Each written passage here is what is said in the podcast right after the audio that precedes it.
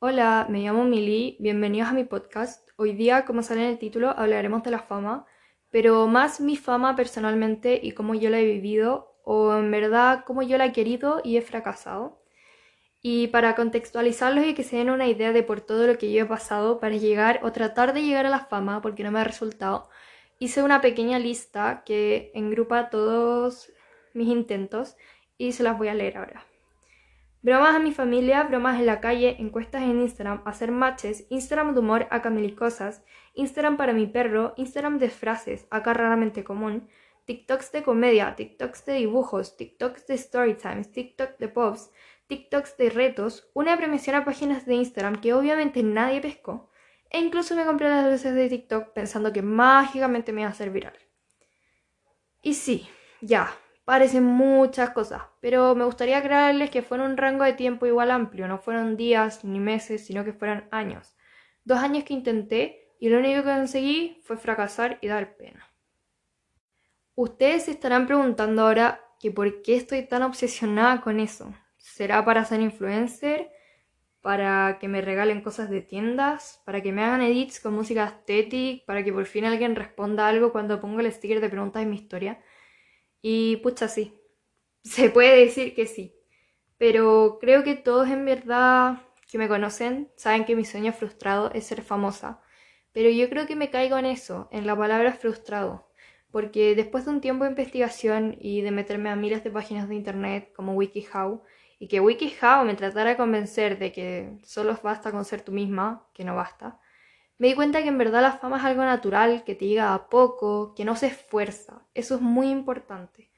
Y sí, es estresante ver cómo alrededor tuyo la gente le funcionan las cosas mientras que tú estás atorado en el fracaso constante que parece que no va a terminar nunca. De hecho, imagínate haber hecho todas las cosas de mi lista y tener con suerte 100 views para que llegue esa llama que baila mi pan y tenga un millón de likes. Esto sí fue triste. En verdad uno termina perdiendo la fe, de hecho, eso me pasó hace unas horas, por eso estoy haciendo este podcast. Estuve mirando al techo por varios cuartos de hora pensando en qué es lo que hacía mal, por qué no había llegado a la fama, qué me pasaba. Y llegué a la conclusión de que hacía todo mal. Volviendo a lo que dije antes, la fama es algo que viene de a poco y naturalmente, y no es algo que se esfuerza. Y pucha, eso es lo que estaba haciendo yo. La representación gráfica sería vestirme payaso y tirarme a mitad de la calle, hacer malabares, piruetas y escupir fuego, deseando que la gente me viera. Pero no, eso da cringe, eso da pena, la gente mira para otro lado. Entendí todo esto y como si hubiera estado ciega, por fin pude ver la realidad. Sí, es verdad, me falta un poco de perseverancia. Pero yo creo que es porque todavía no encuentro algo con lo que me sienta cómoda y ame y me gusta hacer.